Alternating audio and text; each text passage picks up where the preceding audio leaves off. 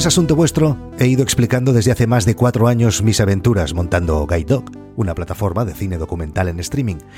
La historia es la que es, ya lo sabéis todos, y si no lo sabéis, solo tenéis que escuchar los episodios anteriores a este. Y muchas veces pienso para mis adentros, Víctor, pones tantas musiquitas al podcast y explicas tantas historietas porque la historia de Guide es la que es, un camino largo y lento donde las alegrías vienen en forma de goteo. En cambio, a veces te encuentras otras historias de emprendedores que son verdaderas perlas y con bastante más acción. Hoy, en No es Asunto Vuestro, os traigo una persona a la que admiro mogollón, a la que he seguido desde hace tiempo desde la sombra, y al que pagaría todo el oro del mundo para que se marcara él mismo un No es Asunto Vuestro explicando su historia.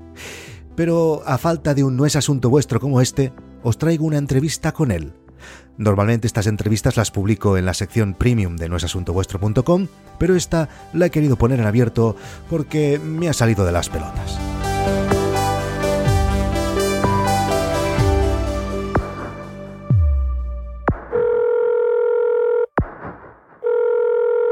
Tengo que reconocer que la entrevista de hoy está motivada básicamente por, por interés personal. El invitado de hoy comenzó su carrera analizando videojuegos, siguió creando y dirigiendo una de las plataformas más importantes en español sobre este tema, sobre los videojuegos, y ha acabado haciendo, sin dejar del todo lo anterior, un giro en su carrera que lo ha llevado a crear una de las agencias más importantes del mundo de influencers. Xavi Robles, bienvenido a No es Asunto Vuestro.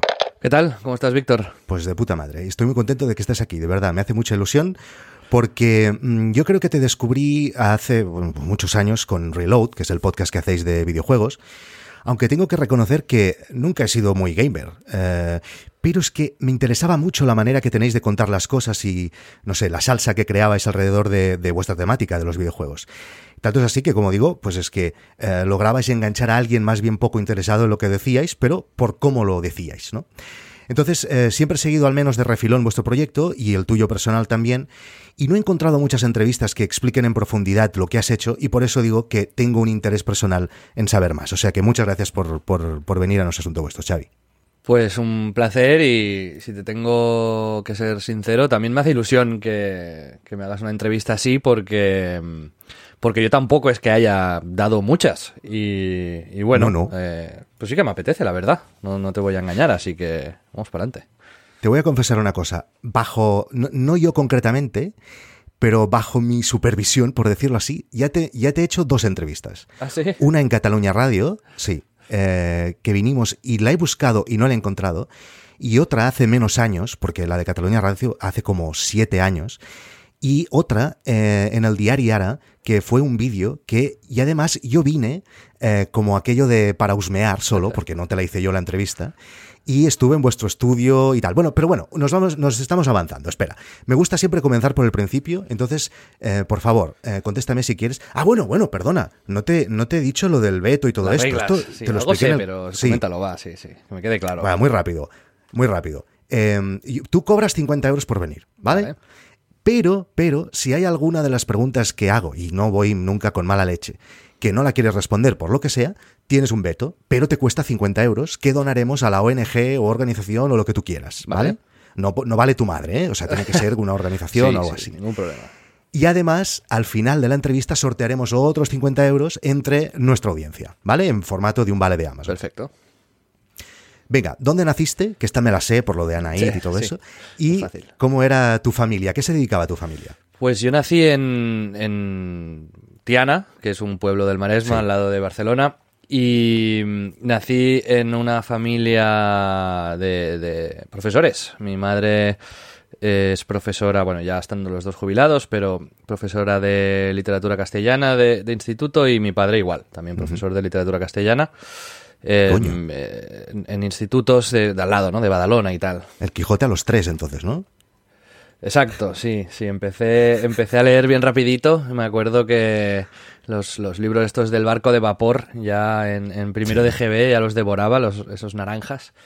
Y, y la... ¿Tú empezaste por los naranjas? Porque había los blancos y los azules antes, ¿eh? Sí, me en esto, como, como me viene de familia, sí que es verdad que empecé a leer muy, muy temprano. Y, y entonces mis padres me, me, ¿sabes? Me, me recompensaban con las cosas que me gustaban a cambio de yo leer. Entonces, pues ya eh, al final, como leía mucho, pues ya me empezaron con los naranjas, sí, sí, muy tempranito. Estaba enganchadísimo, ¿eh? Porque las cosas que te gustaban eran ya los videojuegos a temprana edad. No, todavía no, ¿qué va? De hecho, los videojuegos eh, fue algo que vino a posteriori, porque mi madre era de esas personas que los veía y los miraba con cierta suspicacia Mm. y se negaba en rotundo a comprarme una, una consola. De hecho, mi primera, consola, mi primera consola fue una Game Boy a los 14, 15. Porque que ¿de qué año eres? Yo soy del 85, ahora tengo Ok. 35. Ok, ok. Y, y entonces, pues yo creo que me he dedicado a los videojuegos, o empecé a dedicarme a los videojuegos como, como rebeldía adolescente, ¿no? De decirle a mi madre, "Ah, no, o sea, no, no querías que yo tocase eso, pues eh, toma ahora dos tazas. Y, y fue, fue un poco así. Y ya cuando vio que eso me gustaba, pues no, no me frenó. Pero sí, sí, entré de manera tardía a- ahí y entonces yo los iba a jugar a casa de Pep, que es mi, mi socio Sí. de Night y, y de Eurogamer. Y eh, pues yo me pasaba las tardes en casa de Pep jugando a la Saturn, a la Dreamcast y a la Mega Drive y a lo que, a lo que él tenía, que él era más ceguero y yo más de Nintendo. O sea, tú la primera que tuviste es una Game Boy, y pero la primera que tocaste, porque yo la primera que toqué fue una Atari, que también estaba en casa de mi mejor amigo. Yo la prim no, yo, yo, de hecho lo primero que toqué fue un Commodore Amiga 500. Sí, claro. que heredé de un primo de mi madre con así juegos piratillas y tal. Y ahí Sí. es donde empecé yo a jugar a las aventuras gráficas de, de pues, eh, de Tim Schafer de, de la época, Sí. las- que si Monkey Island, Indiana Jones y todo eso. Y ahí empezó, pero lo veía muy distinto ordenadores y consolas. No sé, no sé por qué, pero el hecho de, de- no, no sé, no, no considero la, la experiencia con Amiga como algo mío personal, ¿sabes? Eh, eh, casi con la Super Nintendo, la Nintendo 64, ahí es donde empecé de verdad a jugar. Y entonces, eh, lo de comunicar sobre videojuegos, ¿cuándo, ¿cuándo nace eso? Pues em, yo creo que fue en siempre a mí yo he estudiado comunicación audiovisual en la en la ahí en la Pompeu y la la ansia y las ganas de comunicar siempre han estado. Siempre he sido un chaval que me ha gustado tocar un poco todos los palos, excepto música. Estudié también eh, ilustración ahí en la Joso. Ah. El, eh, escribí Por eso estás conectado con eh, Alex Martínez Vidal, que lo he visto en LinkedIn. De hecho, Alex fue mi primer compañero de piso en Barcelona. Esta semana he quedado con él también. Vivimos Hostia, pero esto yo sí, no lo sabía. Dos o tres años, sí, sí. Con, Pues yo también soy muy amigo. Con 14. ¿Ah, sí? ¿Sois muy amigos? Sí, bueno, somos bastante amigos, sí. Pues sí, Alex lo conocí con 14 años, que yo me iba a Barcelona todos los sábados y de 10 a 2 así, hacíamos un curso de, de dibujo y estuve 5 o 6 con Alex. Hostia, qué Y- bueno, qué y nos bueno. hicimos muy amigos. Me iba a Serdañola, que él es de ahí, a su casa cada dos por tres. ¿Y era, y... y- era de, de los de lavar los platos o lo de- los de escaparse en el piso de estudiantes, Alex? Eh, Creo que los dos éramos muy de escaparnos. O sea, Vale, vale. no, con 19 o 20 no, no estás muy por lavar platos. Pero sí, sí, compartimos ahí un piso en, en diagonal con Yuria, Sí. eh, entre, entre diagonal y Córcega. Eh, Hostia, qué bueno. compartimos un piso tres añitos, yo creo, bien, bien. Mi, mi primera experiencia viviendo solo fue con, con Alex y nos lo Hostia, no tenía ni de idea, no tenía ni idea. Cuando le diga que te he entrevistado. Bueno, eh, y entonces, eh, ¿vuestro primer proyecto es Anaid ya directamente? De hecho, sí, yo empecé con un programa en Radio Tiana, con 15 o así, eh, que se llamaba El Volán, que estaba bastante bien y no he vuelto a escuchar nunca en mi vida. No lo hagas, no lo hagas. No, ya, ya lo sé, pero era, era, era, eh, era chulo. Entonces yo Vale, creo que ahí empezó el gusanillo de, de, de romper un poquito los moldes, ¿no? Y ahí eh, con, con Pep decidimos hacer como proyecto de final de bachillerato, no me acuerdo cómo se llama, de trabajo de recerca, creo, que eh, hicimos a Night eh, como proyecto, Ah, de una web básicamente. Y como la cosa estaba guay, pues decidimos seguir. Y ahí fue donde empezó a Night, como un trabajo del instituto, la verdad. Y muy, ¿Y muy, influenciados por Gamera, que era la web de referencia de, de ese momento. Vale, mira si sé de videojuegos que no tengo ni puta idea de qué es Gamera, pero bueno. Eh, y entonces, ¿cuándo se convierte o cuándo veis que, se, que eso tenía posibilidades de llegar a convertirse en un negocio? Pues yo creo que no lo vimos hasta que pasaron un par de añitos. Al principio nuestra idea era pasárnoslo bien y a ver si rapiñábamos algún que otro juego, la verdad. Porque, porque sí que es cierto, en esa época era, era la época de los blogs, ¿no? Que estaba el blog de Manu, estaba Don Depre, que tenía también su blog, estaba mm, eso, Gamera, que para nosotros era un referente, pero nos hacía... Gamera era, una web que ahora existe, la, relanzaron, y de hecho soy muy amigo de, de muchos de los que eh, tenían la web en ese momento.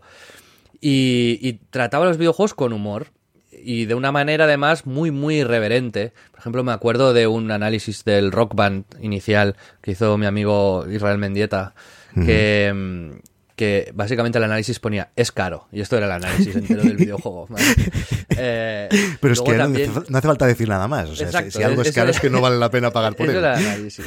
Entrabas ahí con tal ilusión a ver qué dicen del rock band. Es caro punto ya está. Y hicieron una obra de teatro de Nintendo eh, hicieron también una broma espectacular con eh, Yamauchi, que era el presidente de Nintendo histórico. Sí, eh, crearon un bulo que se creyó medio mundo, salió en IGN, en GameSpot, en las grandes revistas mundiales, de que mm, había ido Microsoft a comprar Nintendo y que Yamauchi se había ofendido mucho y había subido encima de la mesa y se había sacado los huevos, básicamente, y había dicho, suck my yellow teeny balls. En el, Entonces eso, ese rumor, la gente se lo creyó y fue hilarante. Y luego hicieron hasta camisetas de eso. Bueno, en fin, que básicamente nos enseñaron a, Pep y a mí una manera de hablar de videojuegos que conectaba mucho más con nosotros que, eh, que los análisis tradicionales, que eran más, pues, pues bueno, críticas parecidas a lo que sería un, pues, eh, pues más una guía de compras, ¿no? más que un análisis eh, de verdad. Entonces eso es lo que nos gustó estabais haciendo Anaid, pero era como un side project y mientras hacíais la carrera, me imagino, ¿no? Exacto. Yo estudiaba eso que he dicho, comunicación audiovisual y Pep, biotecnología. Sí, sí, sí, es muy fuerte. Y nos pusimos ahí, que Pep es un, es un coco, ¿eh? sí, ya se le nota, ya se le nota. Sí. y, perdona, ¿eh? 9,8, una, una locura, sí, el tío es Madre mía. Sí. Em, y entonces eh, llega un momento que decís, bueno, venga, ya está, esto tira, vamos a dedicarnos solo a esto, ¿sí? ¿Es así como fue? Bueno, no, de hecho eh, fue una época en la que yo empecé a vivir ya con, Alex en el piso este que, te decía y necesitaba pasta. Entonces empecé a currar en un mogollón de sitios. Fue, fue muy loco porque estaba en Game Life PC, que era una revista de papel, que ahí empecé a currar con 16 años como freelance, eh, que luego se llamó eh, PC Life y luego eh, no sé si cambió de nombre o no, pero bueno, empresas del mismo grupo, luego PC Juegos y Jugadores y bueno, revistas básicamente de juegos de PC hmm. con un equipo espectacular dirigido por Jordi Navarrete que, que ha sido siempre un referente para mí, un tío ahí me enseñaron que en el periodismo de videojuegos también tiene que haber integridad y una serie de pilares fundamentales que no comprometan el criterio del periodista, que hay presiones por parte de las compañías y cómo resistirse a ellas, también el cómo negociar con esas compañías para que no te dejen totalmente de lado, pero tú no comprometas tu, tu tal. Bueno, me enseñó un poco el oficio. Entonces estaba yo ahí de redactor, que había meses que, pues si me daban ocho juegos, pues yo me sacaba un muy buen sueldo ahí, porque eran muchas páginas y por página me pagaban en esa época 50 o 60 euros, o sea que, bueno, que si hacías 20 páginas, pues era un dinero. Luego estaba en ICAT FM con Jay Bonnet, ah, en el Cabaret Electric y Albert García. Sí. Estuve también de becario ahí en la universidad, en el departamento de, audiovisuales, ayudando a, a, un profe que se llama Pera Flecha. Después también estuve ayudando a mis padres, porque mis padres pasaron de eh, ser profesores de literatura a, tener una editorial, cada uno. Se ah, separaron, estaban separados desde hace mucho tiempo y ahora son editores. ¿vale? perdón, perdón. Eh, Esto, perdón, ¿eh? si puedo preguntar. O sea, ¿se separaron y luego montaron un negocio juntos? No, no, no. Ellos se ah, separaron cuando yo era muy pequeño, eh, cuando nada, yo no tenía ni un año. Y pero se llevan muy bien y bien, ¿eh? nada, nada traumático en, eh, en, mi vida. Entonces, no, por casualidades de la vida, mi madre montó con su pareja una editorial que se llama Meteora y mi padre montó con su pareja al cabo de unos años otra editorial que se llama Ah, dos editoriales distintas. Vale, vale, vale, vale. vale, vale. Y eso, eso, ese emprendimiento de tus padres, aunque pasara luego, ha influenciado en tu emprendimiento posterior. Eh, no creo, no, No. creo, no. Porque creo que la forma que ellos tienen de aproximarse al negocio es mucho más romántica y, mm, no sé, más vocacional. Y mm, al principio a mí no me nacía tanto de ahí. Yo, no- yo creo Vale, que me- a mí me movía más el, el- el emprender por el emprender y a ellos otro objetivo un poquito más. Y entonces, yo creo. explícanos un poquito la evolución de Anaid, porque quiero llegar a, a Aerogamer. Pues eh, en con- nada, con Anite al final básicamente lo que hicimos fue construir una plataforma un poco sólida y con garantías y nos dimos cuenta, yo, de que necesitábamos, eh, ya habíamos encontrado una voz y un tono y una manera de escribir que- con la que nos sentíamos cómodos, que era con humor, pero eh, intentando eh, Aportar valor también, aparte de hacer valor, cachondeos, ¿eh? Exacto. Y mm, ahí es donde empezamos a conocer a gente que, que escribía muy bien, ¿vale? Por ejemplo, Víctor, que es eh, chico nuclear en, en, en A Night, o a eh, José María Sempere, que es, Sí. está en Eurogamer, a mm, Borja Pavón, a Fran Pinto, que, que en paz descanse, se, Sí. se nos dejó el año pasado y, sí. y es, ha sido siempre un, un super pilar para, para todos nosotros. Y, y entonces cuando vimos que nos estábamos rodeando de, ta- de- de tanto talento, pues eh, ya pudimos ofrecer un producto al mercado que, eh, que tenía algo de valor, ¿no? Entonces yo lo que hice fue inventarme algunos formatos publicitarios y con un poco de jeta ir a Madrid constantemente, cada mes y medio o dos, a hablar con las distintas distribuidoras de videojuegos a, a venderles este estos formatos, ¿no? En plan el takeover, el skin de fondo, el cambiar el logo cuando tal, el no sé cuántos. Y ahí empezaron a caer las primeras campañas de pues pagadas, que a nosotros nos parecía un poco ciencia ficción, ¿no? Porque a lo mejor, pues, pues bueno, no te pagaban mal, ¿eh? En esa época, no, no estaban, a lo mejor una semana eran dos o tres mil eurillos, que dices, bueno, pues eh, no, no está mal. Y sobre todo también gracias a gente dentro de la industria del videojuego que confió en, en, en, pues en nosotros, que veía que estábamos haciendo algo un poco distinto, que le poníamos muchas ganas y que nos quisieron apoyar. Y pues me acuerdo de eh, Bolo Muñoz Calero, que estaba en ese momento en, en Rockstar, Take Two, que nos ayudó un mogollón. La gente de Sega en ese momento también, una vez le gustaba mucho lo que hacíamos y nos llevó un fin de semana a Pepe y a mí para conocernos y nos, nos enseñaron el nuevo juego de Sonic que estaban haciendo y nosotros salimos de ahí, vamos, exultantes. Claro. Y, y ahí pues empezamos a hacer un poco ya de, de- de networking y, y así empezó un poquito el- lo que es el, el negocio. ¿Y Anaid hasta dónde llega con, de volumen de negocio en el sentido de cuántos llegasteis a ser o, no sé, algún dato que nos puedas dar? Pues éramos eh, tres, cuatro full time y luego pues eh, cuatro o cinco freelance eh, más. Y esto estamos hablando de hace 10 años, Xavi, más o menos. Sí, por ahí. por ahí, Y entonces, ¿qué, es Eu- Eurogamer? Un más, de qué, hecho. qué- qué pasó con Eurogamer? Que esto no lo sé. O sea, ¿que ¿os compraron o qué, Sí, qué pasó no, aquí? Eurogamer fue eh, un momento un poco mm, eh, raro porque nos llegó un, un tío inglés que nos dijo, oye, mira, yo tengo la marca Eurogamer, que era una marca muy reconocida en el mundo anglosajón. Y no- bueno, nos llegó Rupert Loman, que es el fundador de Eurogamer, y nos dijo, y, y he hablado con gente de la industria y he visto que eh, vosotros tenéis un proyecto independiente, que sois buenos y me gustaría hablar, conoceros para que, para que podáis llevar la licencia en España. Bueno, nos fuimos a Brighton, estuvimos un fin de semana con él, nos fuimos José Semper y yo, y volvimos que, pues que, pues eso, con la licencia, que, mm, que nos daba permiso, nos daba la plataforma de Eurogamer, Vale. la parte técnica, el CMS, eh, todo, y nosotros no teníamos que pagar nada, tampoco nos daban nada, eh, más, más que la parte técnica y la infraestructura, y a cambio les teníamos que pagar una parte de los futuros ingresos que hiciésemos como parte O sea, es de- como, un- como una especie de franquicia, ¿no? Correcto, sí. Ok. Entonces, pues eh, ahí es donde decidimos partir el equipo de Anite en dos y unos empezar el proyecto de Eurogamer y otros el proyecto, eh, seguir en el proyecto de Anite. ¿Y est- est- estuvisteis contentos con ese cambio? ¿A partir de ahí todo fue mejor? O? Bueno, eh, yo creo que a Night eso fue una oportunidad para especializarse un poquito más en lo que en lo que hacía bien, ¿no? En, en artículos más en profundidad, en humor y en, en, bueno ese toque más académico. Y Eurogamer se posicionó, intentó posicionarse como, como una web más de, de información y de reviews un poco más tradicionales. Fue bien, eh, pero bueno se rompió un poco la magia esta de De la que- independencia. que- Sí, de la independencia y, y, sí que es verdad que ahí ya la cosa era un negocio porque entrábamos dentro de una empresa multinacional que tenía webs en Portugal, en Alemania, en Francia, en Inglaterra, en Italia. Y ahí ya yo actuaba de, de ya de director y pues cada dos meses me iba a Brighton, tenía que pasar cuentas, eh, teníamos que pelear bien el tal, hacer pitches de publicidad coordinados, ahí ya empezamos un poco a, a actuar como, ya no como chavales que se lo pasan bien, sino como mini empresario, digamos. Uh -huh. ¿Este trabajo aún lo haces? ¿Aún eres director de Eurogamer? Sí, pero está prácticamente delegado desde hace unos años en, yeah. en José María Sempere.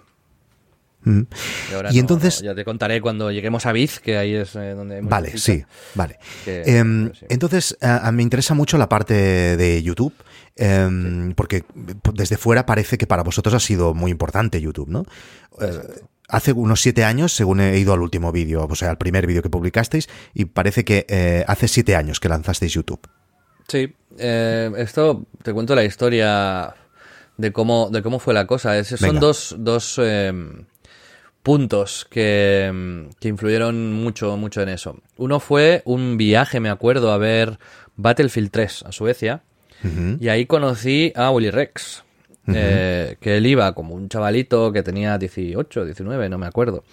Eh, que iba con una GoPro y se grababa y pues luego pues, subía sus vídeos, ¿no? Uh -huh. Y yo me acuerdo que la la sensación que había en general dentro de la prensa especializada era de rechazo, ¿vale? Es decir, nosotros somos gente con carreras, llevamos aquí muchos años, analizamos los juegos, nos los pasamos, tenemos rigor, tenemos criterio. Y ahora viene este crío. Y, y viene este tipo aquí a hacer esta porquería. Y sí. en cambio yo ahí lo que me pasó fue que eso, esa reflexión también sirvió luego para hacer Biz, pero fue, ostras, yo escribo un artículo, lo leen 10.000 personas, pero me tiro, pues yo qué sé, 70 horas jugando el juego, entrevistando al creador, pues aquí un, bueno, una locura. Y ese tipo viene aquí y tal, ¿no? Y, y tiene eh, 250.000 views por, por ese vídeo, ¿no? Entonces, uh -huh. ahí mi reflexión era, o yo estoy haciendo algo muy mal, o él está haciendo algo muy bien. Pero algo, o, a, o, a, o las dos cosas a la vez, ¿no? eh, pero algo pasa aquí. Entonces, eh, de manera eh, muy, muy desinteresada, eh, le, le, empecé a, pues empecé a hablar con Will en ese viaje y nos hicimos amigos, ¿no? Y le pregunté muchas cosas y, y él a mí también, porque eh, en ese momento la parte de YouTube estaba muy, muy verde y él pues no tenía ni idea de cómo funcionaba el negocio. Uh -huh. Y yo pues le di cuatro consejos, le di contactos, le ayudé y ahí empezamos a tener un poco de contacto eh, muy desinteresado, no nos pedíamos nada, ni simplemente nos ayudábamos para ayudar y compartíamos impresiones. Eh, entonces yo, pues bueno, ahí ya se plantó una semilla y luego me acuerdo un momento clave que vino un amigo mío que, que se llama José María Arias, que ha sido fundamental también en mi carrera, que es eh, ahora trabaja en Red Bull, pero antes estaba en Electronic Arts, también había escrito para Eurogamer, pero cuando estaba en EA él me dijo, eh, me acuerdo que vino a mi casa como 15 días, porque, bueno, pues a pasar 15 días en verano, ¿no? Y me dijo, tío, hemos hecho una presentación de Need for Speed y estaba Juan Mata y otro futbolista, y vinieron Rubios y Mangel y todas las teles estaban con los futbolistas, pero todos los chavales estaban con Rubios y Mangel. Mm, mm. Eh, dice, ahí yo he visto que algo pasa, ¿no? Y, y me, estuvimos una noche, me acuerdo, hablando, pero tres horas de YouTube. Y me motivé tanto que al día siguiente me creé el canal y ya empecé a subir vídeos. El eh, canal de Eurogamer. Euro, de Eurogamer, efectivamente, vale. ¿no? Y ahí la, la filosofía, yo creo que la clave de Eurogamer... Eh, y interrúmpeme si me quieres eh, preguntar cosas, ¿eh? pero que ya sí. me malo. No, no. Pues eso lo hemos contado alguna vez. Eh, la empresa que, que, gestiona Eurogamer se llama Previous Party, ¿vale? Mm. Esto es una broma interna que tenemos, pero nosotros siempre hacíamos la previa. Entonces, sí. de fiesta o de ir al Rasmataz y esas cosas, sí. pues quedábamos en mi casa normalmente y poníamos la consola y nos bebíamos un cubatilla y jugábamos y hablábamos de juegos, ¿vale? Y esos uh -huh. momentos son esos momentos que se te quedan grabados, ¿no? Toda la vida de, de máxima ilusión y pasión y, y entusiasmo.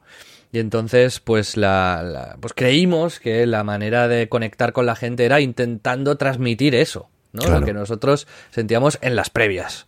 Uh -huh. y, y, ese fue un poco el objetivo del canal de YouTube. Es, no vamos, eh, te tenemos la oportunidad de ponerle cara a nuestros nombres, ¿no? Que hasta ahora siempre habían sido algo escrito en, uh -huh. en web o en papel y de, y de darle personalidad a los textos pero eh, si vamos muy a lo periodístico, no vamos a generar ningún tipo de engagement. Entonces creo que ese equilibrio entre profesionalidad, rigor, pero también humor, proximidad, pasión, fue lo que marcó la diferencia y lo que hizo que Eurogamer, que no había sido líder en nada, eh, no, no, era líder en la audiencia, no era líder en redes sociales, no, eh, quizás en calidad, pero bueno, eso es eh, muy subjetivo.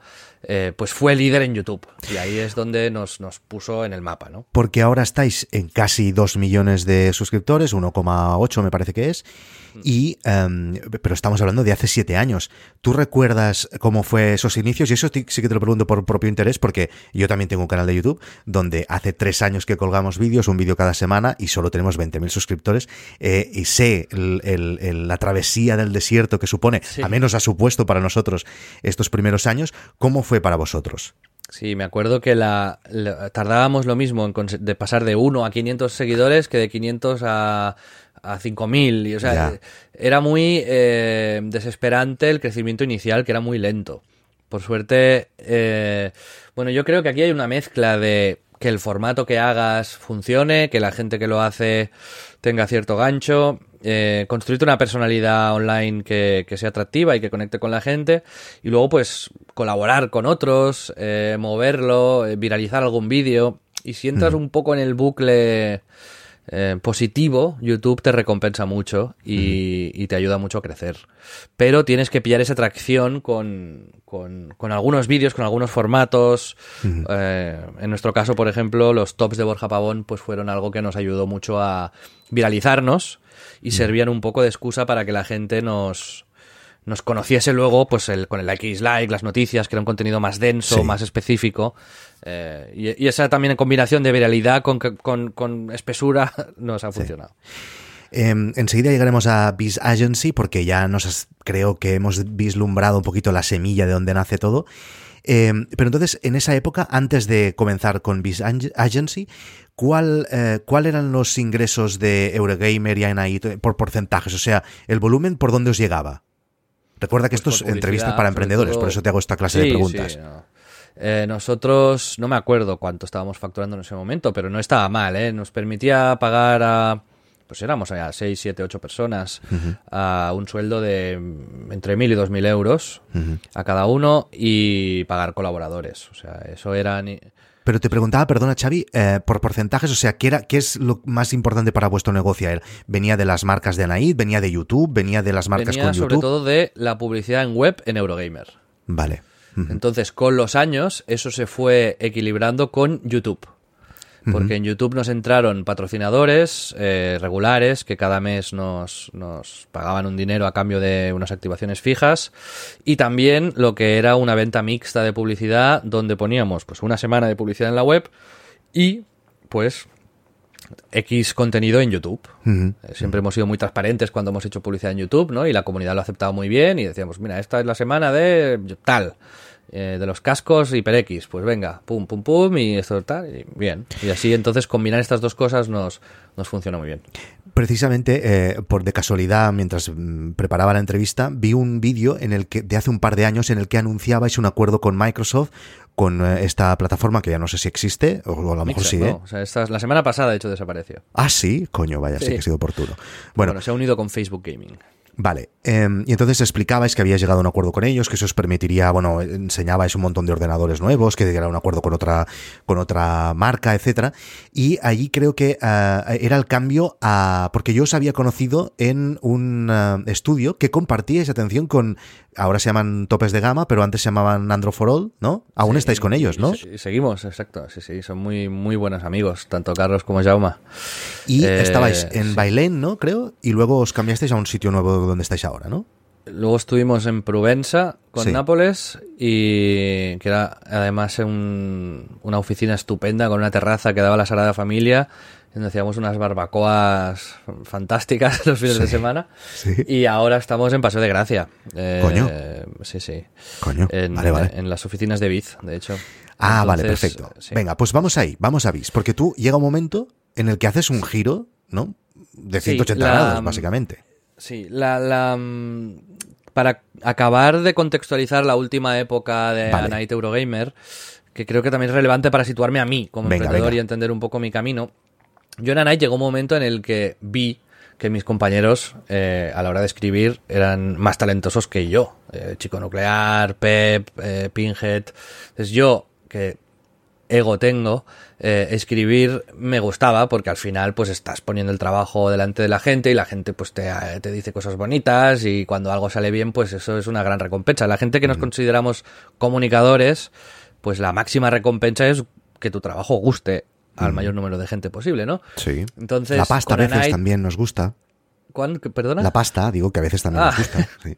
Sí, la pasta está bien, pero te prometo que mi época más feliz fue cuando nuestro contenido iba como un tiro y a la gente le encantaba lo que hacíamos y nosotros vivíamos con 800 euros al mes. ¿eh? No íbamos al E3 ahí, yo me acuerdo que hicimos un E3 en Couchsurfing, que, que, que esto era que te cedían un sofá, Sí, sí. literal. Eh, esas son las épocas que yo recuerdo con más pasión y entusiasmo y, y nos lo pasábamos muy muy bien. Y el dinero es importante, pero es importante para dar estabilidad. A partir de ahí, eh, nu- nunca ha sido un motor, creo que nos haya movido demasiado. ¿eh? Y es importante sobre todo si no lo tienes, es cuando Eh, es más importante. Exacto. Pero Eh, yo siempre, nosotros siempre hemos entendido el dinero, yo específicamente, como eh, manera de poder perpetuar el seguir haciendo eso que nos encanta, Claro. ¿vale? No como un objetivo final, sino es el poder pagar los sueldos, poder pagar la oficina, poder seguir haciendo este contenido, porque haciendo eso somos felices, ¿vale? Entonces, ese es un poco el, el- el objetivo que siempre habíamos tenido, con Biz es distinto, pero yo me acuerdo eso, ahí en Anite me retiré de escribir porque dije, bueno, mi- mis mayores skills están en conseguir pasta y en coordinar al equipo, porque tanto Pep como Víctor como Fran es- son gente con un talento extraordinario, pero como gestores pues no, no es su fuerte y ahí pues les ayudé y, y cuando me fui de Anite para empezar a ayudar en Eurogamer, Víctor cogió un poco ese rol y, y luego en Eurogamer eh, lo mismo, ¿no? Sí que con YouTube empecé a hacer contenido, y, pero llegó un punto en el que la cosa iba bien, mi rol siempre había sido, pues eso, más de eh, organizador, eh, coordinador, eh, un rol un poco más gris. Eh, tenemos gente con mucha personalidad en el canal de YouTube y, y era un poco era poco agradecido para mí porque no brillaba mucho y, y- y, bueno aprendí a convivir con ese rol ¿eh?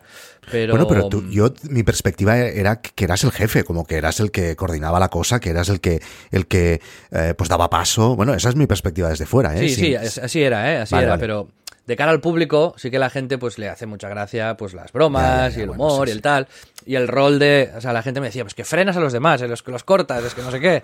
Y yo, coño, pero es que si no Alguien tiene que poner horas". orden, hostia. Exacto, ¿no? Y, Vale. y entonces, pues, eh, nada, yo sí que tuve una época de bajón ahí donde me, bueno, me pues sentía que lo que hacía, pues no estaba siendo suficientemente gratificante, ¿no? En, en, en ese momento, porque, pues, bueno, por A o por B, que luego fue, mirándolo con perspectiva, fue un bajón temporal, ¿no? Eh, eh, realmente no había motivos para, para pensar así. Porque, perdona, Pero- no te lo he preguntado. eh, ¿En qué estás casado? ¿Tienes hijos? ¿Qué relación, qué, qué de eso familiar tienes? Situación. Sí, estoy casado, Sí. pero, pero no, no tengo hijos, ¿no? vale, vale, muy bien.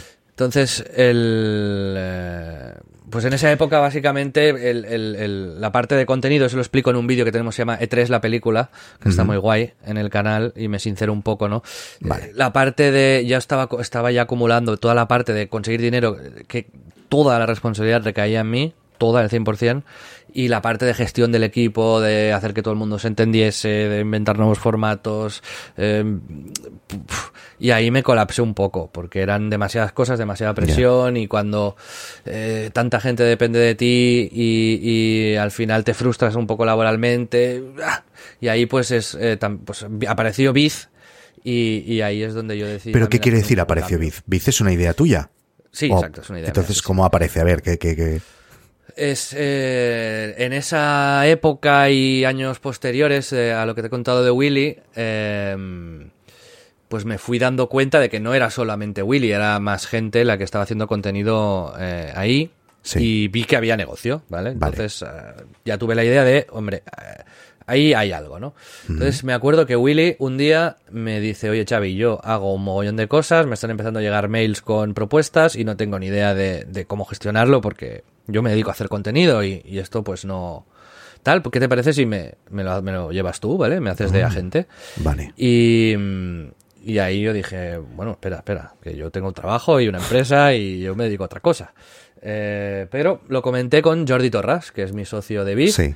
Jordi Torres es un tío que tiene un estudio de desarrollo en Barcelona, se llama Uplay, que es bastante grande. Ha hecho, bueno, llevan, son 30 personas y llevan varios años, eh, más de 10 años haciendo juegos. eh, Ujú. O sea, que es un empresario y tal, que yo le había conocido en una feria en Valencia, ya hemos conectado mucho. Y un día haciendo un café le dije, oye, tú te pondrías conmigo, tú que eres más de números y yo un poco más creativo, te pondrías conmigo a ver esto. Y me dijo, mira, si los cinco youtubers más grandes nos dicen que sí, yo le veo potencial y nos ponemos Hostia a dedicar puta. unas horas a la semana.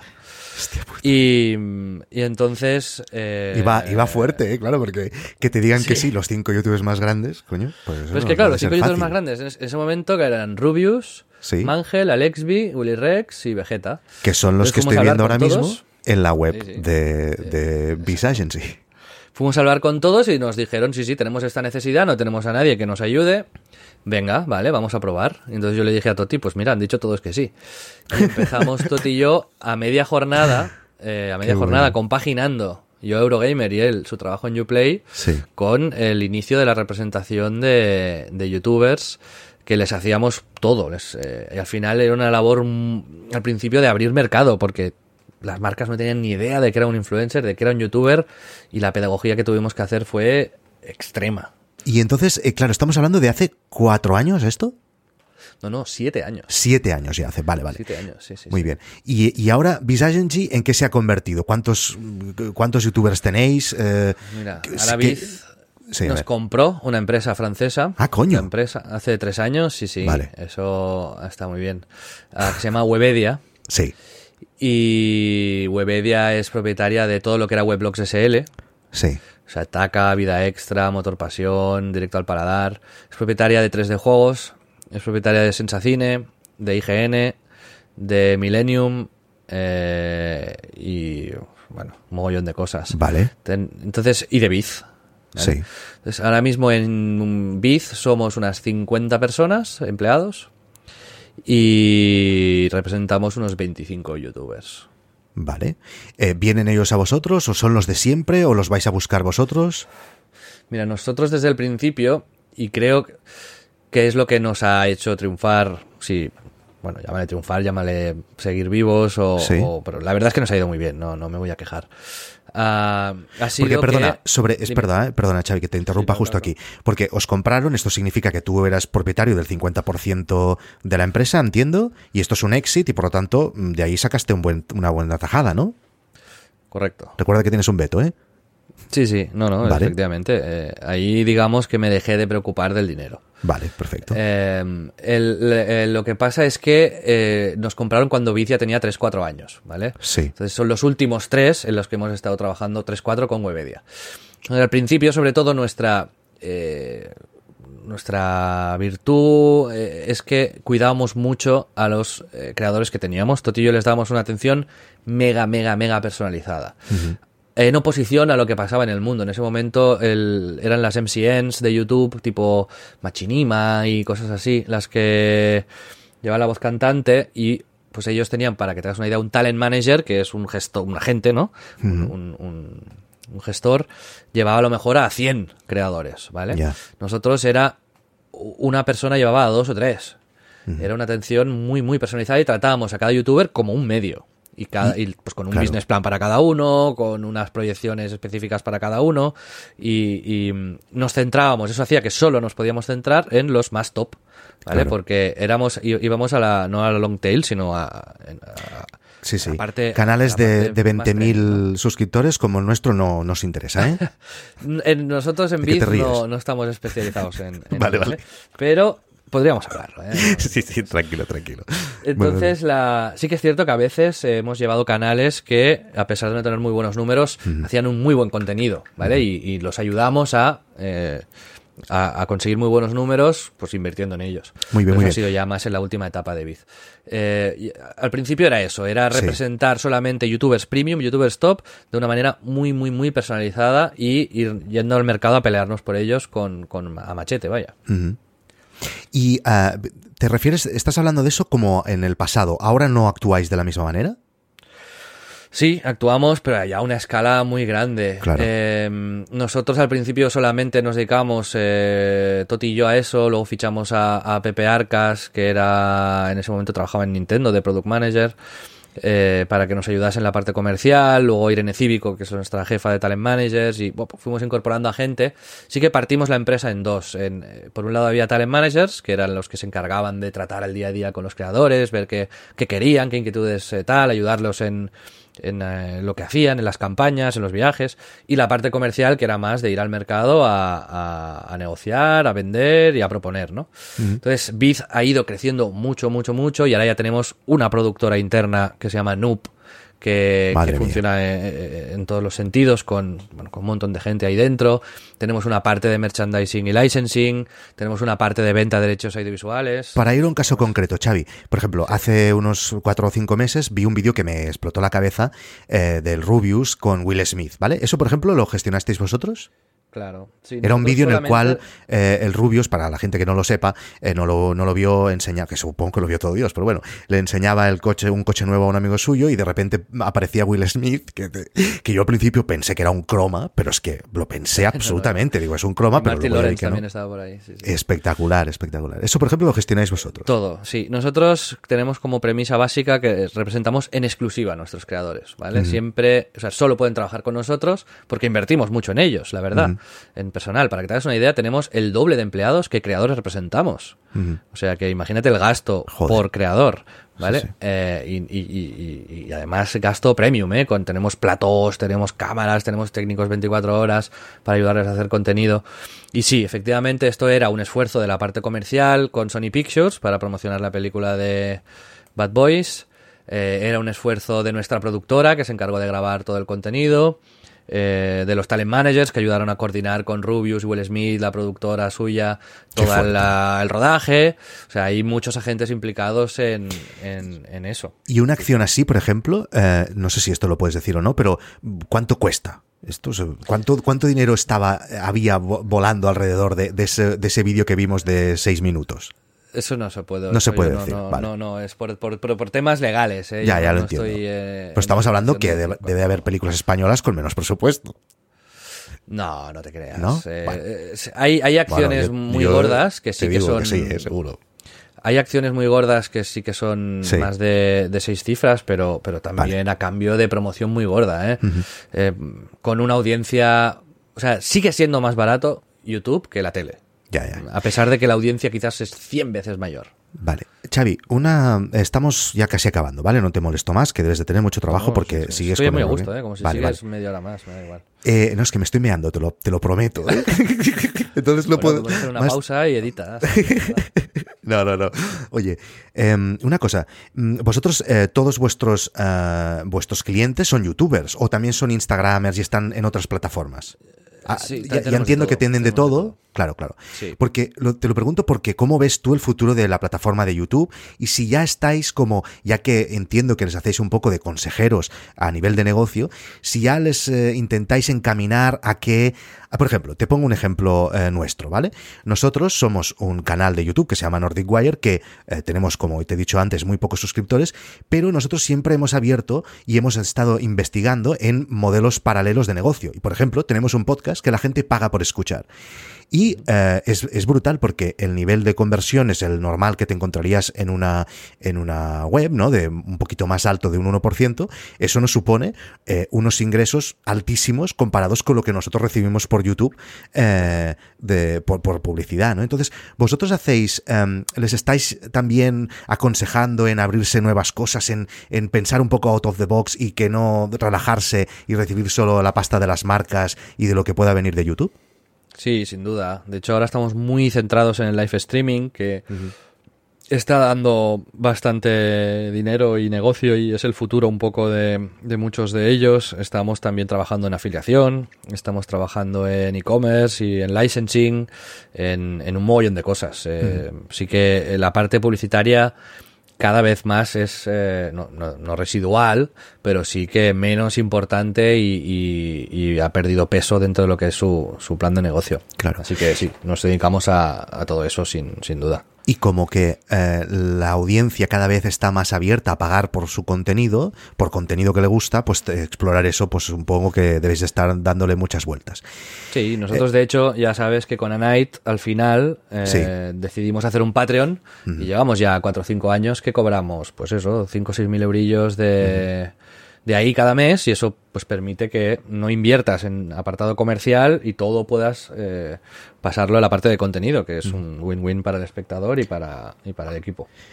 Oye, Xavi, y una pregunta ya más personal. Un tipo que eh, siempre ha hecho tantas cosas como tú, que como decías al principio que tenías ocho trabajos a la vez, etcétera, y que ahora has tenido un éxito que te ha solucionado la vida, yo estoy seguro y que debes de tener algo en el cajón o preparado o un cambio o algo, ¿no?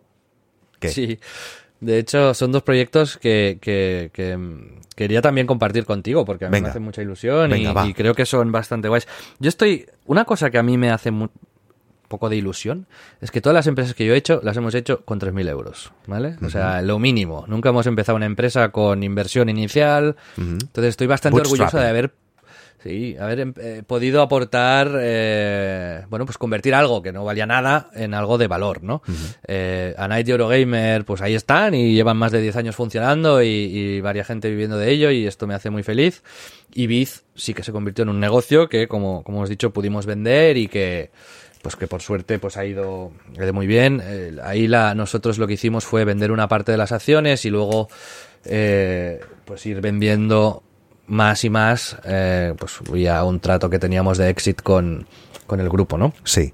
Y seguiremos en Webedia, es decir, voy a seguir ahí con, junto con Toti, con mi socio, y, y esto, pues bueno, sí que es los próximos años los, los, voy a dedicar ahí, quizás en un rol, ya veremos, pero quizás con un poco más de responsabilidad también, ya pues ya, ya, comunicaremos quizás algunas cosas, eh, pero bueno, estamos trabajando mucho en producción, estamos trabajando mucho en formatos, pero después, aparte, eh, hemos hecho, yo he hecho dos proyectos, uno más pequeñito y uno más, más grande, uno de ellos es eh, Dux Gaming, que no sé si conoces. Sí. Últimamente he estado dando la turra. bueno, es que ayer dijisteis una cosa que se me cayeron los cojones al suelo. Sí, sí, fue muy loco. Esto fue una cosa que hice yo porque, por hobby, porque yo me gusta jugar al FIFA, ¿vale? Y juego al FIFA desde hace años. Entonces conocí a Gravesen, que es el campeón de España del FIFA, eh, y nos hicimos amigos y empezamos a hablar y, y lo mismo, pues yo le ayudé con cuatro cosas, él me enseñaba a mí a jugar un poquito mejor, y entonces hicimos un grupo de amigos donde estábamos Jaime, estaba pues, gente de la LVP, yo tal, y ahí pues también, ¿no? Vi que, coño, aquí hay una oportunidad de hacer algo. Y hablé también otra vez con Toti, que cuando tengo un socio intento que sea siempre el socio para todo. Le dije, Toti, aquí en el FIFA, ¿por qué no creamos un equipo? Hacemos de la portas virtuales y casi como una broma, decidimos hacer eh, Dux, que era apoyar a Jaime y a la vez una excusa para crear una marca, una identidad, eh, una afición. Queríamos investigar un poco por ahí, ¿no? O sea, no era, no lo hicimos así, venga, a ver, a ver si salen, pero pero sí que había ese componente de aprendizaje que queríamos explorar. Y entonces, pues la cosa empezó a ir, bien y ganamos la liga. Y a partir de ahí fichamos a Mario Fernández, que es el, estaba en Electronic Arts llevando la comunicación de FIFA y lo trajimos como CEO de, de Dux. Y, ostras, algo que empezó como una tontería, pues ahora hemos hecho una ampliación de capital y ha entrado Thibaut Courtois, portero del Madrid, y Borja Iglesias como socios. Sí, sí. ¿Y ayer? Eh, y, ayer, anunciamos que compramos un equipo de, es que, segunda Es que no se acordaba. O sea, el tío ayer compró un equipo de fútbol y no se acordaba. Que te lo he tenido que recordar. Qué bueno. Entramos, entramos eh, como copropietarios, pues porque es un reto, ¿no? Y al final somos el primer equipo del mundo en pasar de lo virtual a lo real. Qué brutal. Entonces, las sinergias que se van a generar, imagínate el contenido que se puede hacer eh, cuando un equipo de segunda B que juega fútbol real lleva tu camiseta, tu escudo y tu nombre. Eh, y tienes un estadio y tienes césped y tienes fichajes y...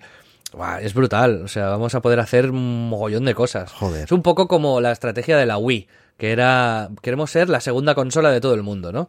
Pues eh, todo el mundo es del Barça o del Madrid o del Betis o del Sevilla, pues eh, queremos que todo el mundo sea del de Dux, ¿no? También Hostia. como segundo equipo que une a gente de muchos países y de, y de muchos lados. Esto me recuerda un poquito a una cosa que aún eh, en, en mi- en la productora que tenía antes eh, hacíamos, eh, diseñábamos programas de televisión, etcétera, y una propuesta que puedo explicar perfectamente que hicimos a la sexta, de hecho se la hicimos a Roures y a Tacho Bennett, era comprar las acciones de un equipo de bajito, como si dijéramos, de segunda B o algo así, como habéis hecho vosotros, y que la audiencia pudiera decidir los cambios, eh, los entrenos, eh, a, a través de votación. Eh, Pero bueno, nos dijeron que no. Pero bueno, tú ya lo puedes hacer, mira. nosotros ahora tenemos la flexibilidad de que podemos emitir las cosas por Twitch, claro. que tenemos a DJ Mario, que es el youtuber más grande del mundo de FIFA, también como presidente honorífico y socio del equipo. Qué bueno. Y entonces, pues eso, pues la- las posibilidades para hacer contenido eh, y la posibilidad de participación del socio de Dux, ¿no? que va a ser algo global, eh, son la hostia. Es Así brutal, que la brutal. dirección deportiva y la gestión del club corre a cargo de los eh, dueños históricos del Sí. equipo, eh, que es Stephen Newman, eh, que lo ha hecho además estupendamente. Es, por cierto, el único club de segunda B creado en el siglo XXI, el, el Internacional de Madrid, que es el que hemos comprado. Sí. O sea, que es un club moderno. Eso que ahora se escucha mucho odio al fútbol moderno. Bueno, pues eh, en este caso yo creo que no, no vamos por ahí. Pero sí que mm, sí que yo creo que no es tanto una excusa ni para hacer dinero ni para tal, sino más para hacer contenido y probar cosas nuevas y, y a ver si podemos entretener a la gente y a la vez hacer algo chulo y profesional eh, de una manera un poco distinta. Y es un reto que a mí me motiva mogollón. No, no, ya se te ve. Pero perdona, es que joder, este, esto motiva mucho si te gusta el fútbol y todo, Juan, es brutal. Y pero perdona, has dicho dos proyectos que tenías en mente y este era el pequeño. No, este era grande. Ah, vale, vale, vale, perdón, sí, sí, perdón, sí. perdón. ¿Y el pequeño? otro, eh, bueno, con, con Toti eh, sí que es verdad que hemos invertido en algunas empresas eh, últimamente, pero no muy, muy fuera del sector, son más inversiones particulares, pero una empresa de limpieza, una empresa de, Ah, de vale. bebidas y, y cosas así.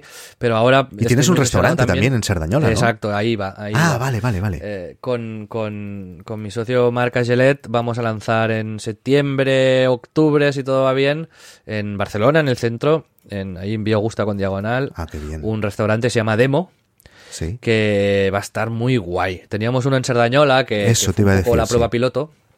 Y ahora el de Barcelona va a ser eh, más top. Y para todos los que les gusten los videojuegos, no va a ser un restaurante temático de videojuegos, no va a haber eh, recreativas ni bandas sonoras de fondo, pero sí que va a haber muchos guiños y... Si te gustan los juegos, te vas a sentir ahí bien, porque vas a notar la pasión que tenemos por ellos, tanto Mark como yo. Eh, además de comer estupendamente bien, porque Mark es un cocinero que, que ha sido top 1 de, tri- de, de, de TripAdvisor en Barcelona, vaya, o sea, es un super crack. Así que, que también estoy súper ilusionado con eso y es también de los proyectos que más ilusión me hacen, a pesar de, de- de no conocer mucho el sector, que esto me asusta un pelín, pero bueno, ahí, ahí vamos. Muy bien, Xavi. Oye, ha sido un placer absoluto hablar contigo. Eh, la entrevista, te lo juro que ha sido 100 veces mejor de cómo me lo imaginaba. Eh, bueno, de verdad. Y además otra cosa muy importante, y es que aquí, en, en No es Asunto Vuestro, donde yo, en No es Asunto Vuestro, no sé si lo conoces o no, pero yo desde, desde el inicio he ido explicando la aventura de, de la creación de mi startup, ¿vale? Que es una plataforma de cine documental que está disponible en todo el mundo. Y entonces luego a partir de aquí ha surgido esto de las entrevistas. Y la verdad es que siempre explico que, que las cosas cuestan un montón y que, bueno, pues que todo es difícil y tal. Y, eh, pues bueno, eh, ver un caso como el tuyo en el que hay un, ex- un éxito tan claro y que las cosas te han ido tan bien, que ya sé que ha costado un montón y que has trabajado y que has sudado y sangre, sudor y lágrimas, ¿eh? Pero que, que, pues eso, ver unos resultados tan buenos como el tuyo y que te lo has pasado tan bien y que disfrutas y que puedes hacer tantas cosas e invertir en nuevos negocios, tú no sabes lo, lo feliz que me he hecho y estoy seguro que todos nuestros oyentes han disfrutado un montón como, como yo. Xavi, ha sido un placer. Muchísimas gracias. Te digo eso como broche final el, el de esto, ¿no? Que mm, nunca el dinero ha sido un objetivo principal y, y siempre lo que nos ha movido ha sido el, el divertirnos, pasárnoslo bien y que el negocio tenga sentido. Nunca hemos hecho algo para venderlo, Hmm. sino que hemos hecho algo para disfrutarlo y para que aportase valor y creo que ese ha sido algo que a la larga se, se, ha notado. Y me da un poco de pena que no me hayas hecho una pregunta que te haya podido vetar porque quiero dar los 50 euros a una ONG. Así que Ah, bueno, pregúntame pues algo muy loco, te lo veto. A ver, espérate. Y, y lo donamos. Ah, algo muy loco, yo qué sé. Sí, Eh, yo que sé que hostia algo puta. sexual, yo que sé. Te voy a decir que Sexual. no. La Para última, decirte que no, que te la lo última conteste, te lo entrevista es que la última entrevista era una mujer y, y pasó lo mismo y me dijo que le preguntara de qué color llevaba las bragas. Entonces, si ejemplo, quieres, de- de- ¿llevas bragas Pues en la este veto, momento? veto la pregunta. vale, muy bien. Vale, pues ti- Y le ¿sabes? damos los Tienes- 50 euros ¿A a? Open Arms. Ah, perfecto, puta madre, Open Arms, de acuerdo. Y luego ahora me tienes que decir un número por- para acabar entre el 1 y el 136, que son los actuales suscriptores. Lancé hace un mes, ¿vale? Este proyecto, y son los actuales suscriptores que están pagando por escucharnos. Entonces, me tienes que decir un número del 1 al 136. Pues te voy a decir el 64. Vale, espérate un momento, por favor. Estos son 40, estos son 60. Los tengo ordenados evidentemente. Y ahora voy a contar 4. 1, 2, 3, 4. Arturo. Arturo G, ¿vale? Ya no puedo decir más del correo, pero es Arturo G. Te acaban de tocar eh, 50 euros gracias a Xavi Robles. Eh, Xavi, eh, un- una vez más, muchísimas gracias. Ha sido un placer hablar contigo y me voy a mear, pero ya, tío, porque es que me está a punto Muy de bien. reventar la bufeta. Vale. Cual- cuando quieras, volvemos a hablar. Víctor, un abrazo. Vale, Xavi, un abrazo muy fuerte. Hasta ahora. Chao.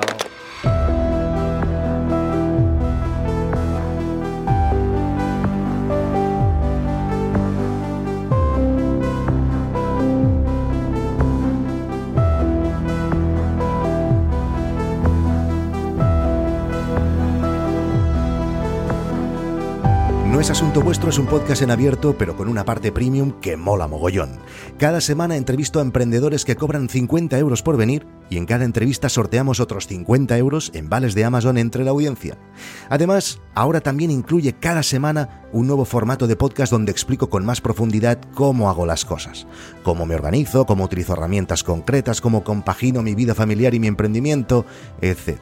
Y también recibe cada martes a las 7 una newsletter con todo aquello que no me cabe en los podcasts y secretos sobre mi emprendimiento que solo puedo explicar en un email que llega directamente a tu bandeja de entrada. Únete a esta comunidad espectacular de emprendedores que no para de crecer y que comparten toda su sabiduría en un fantástico grupo de Slack. Suscríbete en noesasuntovuestro.com.